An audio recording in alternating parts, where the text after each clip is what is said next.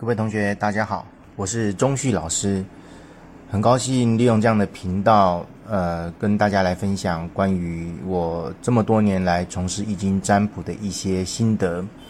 与一些呃对易经体会的一个介绍。那很多人认为学习易经是件非常难的事情哦，甚至对易经的这个出处，还有易经到底在说些什么。呃，怎么样学习好这个易经，以及人生为何要学习易经这些等等的一个问题呢？都有非常多的疑惑啊。当然，坊间上也有非常多的老师介绍易经的这部呃智慧之书了哈。呃，可是老师必须说的，就易经它的本质其实就是在做于一种占卜。就是一种预测，啊，因为上古时代的人在呃学习易经的过程里面，其实他早就认知到人世间有非常多不是我们人所能完全控制或所谓的呃能够呃靠我们人的力量就能完成的呃一些事情啊，譬如说我们的很多的呃亲子关系啦。感情啊，啊，甚至一个人的健康啊，甚至一个人在事业上与人合作的时候所遇到的一些商业的危机啊，等等的一些问题，这些东西可能在现代教育里面，大家都认为说，呃，人定胜天，甚至说，呃，只要靠我们人的这个努力呀，甚至理性的一些分析等等，就可以解决我们周遭的这些问题。然而，事实上，这是有一些呃问题存在的，就是说，并不是全然的这个人世间的所有的活动都能够靠一致的这种理智分析啦、数据分析啦，甚至我们所教的“一加一等于就必然是二”的这样的一个一个逻辑思维。呃，所以我们要探讨人定胜天。真的存在吗？呃，当，我相信在科学理性教育体制底下，呃，学校老师经常告诉我们，啊，命运是掌握在我们自己的手上。呃，这句话当然我们也深信不疑啦。可是，当某天灾难突然降临的时候，如比如说日本三幺幺海啸地震，超过一一点八万人的罹难；二零零四年南亚海啸，超过。二十九万人的这种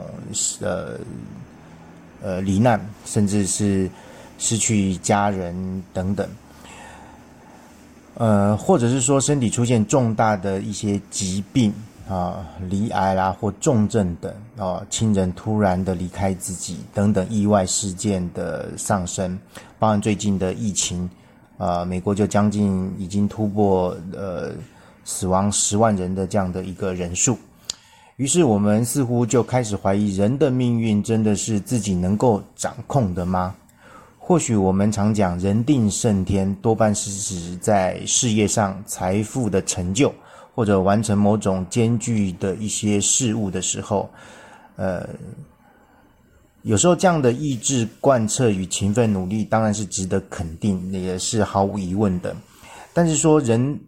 胜天也只能说胜了一部分哈。若从以上的天灾人祸、健康、亲情乃至于爱情、感情等等这样的一个角度来看，就不见得是我们能够全然掌握的啊。因此，呃，我们才会思索说，这样子的人世间的一些法则，是不是冥冥之中背后就有一只看不见的手？在影响着我们。那当然，在古时候人会认为说，这就是所谓的天道，或者是说这是一种自然的规律。那这样的一个法则告诉我们，这世界上其实没有绝对的一个人是说可以完全战胜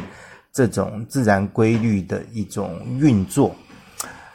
啊。所以这就开始有人会去探讨说，哎，到底这个部分有些不是我们人所能控制的这个部分，我们要怎么样来好好的理解它，或者是去呃所谓的呃呃认识它？那因此，那当然就是说，自古以来就是人开始想要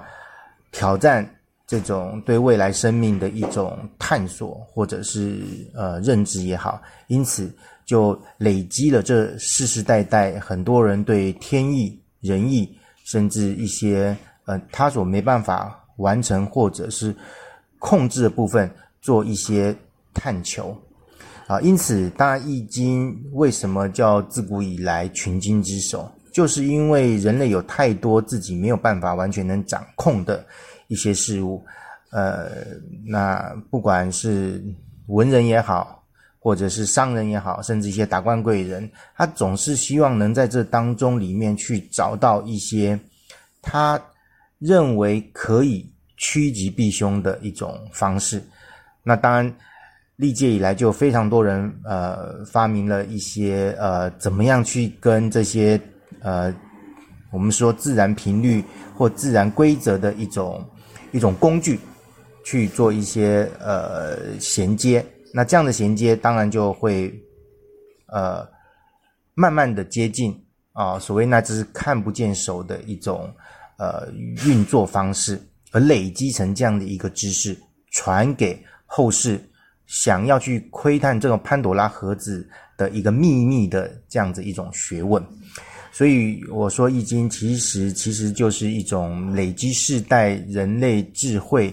而产生的一种高阶通感的能力。这种通感能力，通常我们就把它说成就是呃对自然界啊，对我们这个大自然界，对我们人世间这种呃很多复杂的事情。化繁为简的一种呃工具，一种技巧，一种新的认知。那透过一连串这样子的一个占卜的训练，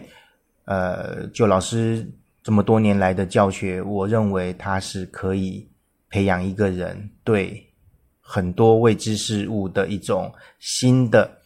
一种能力的一种产生，那这样的能力是什么呢？就是我们说的一种敏锐度。这种敏锐度会增加，不会让自己啊时常暴露在这种不必要的风险之中。那我想，这是我们学习易经里面首先第一个必须要去认知的一件事情，就是说这个易经到底它能够带给我们怎么样的一个帮助？那，如何要学习好易经？那易经它到底能带给我们在生活中如何的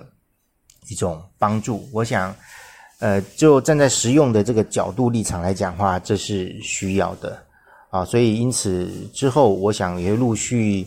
在有机缘的情况下，我会陆续利用呃录音的方式来去跟大家直接像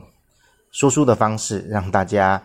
呃，眼睛也可以休息一下哈。像现在应该是说用耳朵来听知识，或许也可以达到一种呃知识增进的一种呃帮助。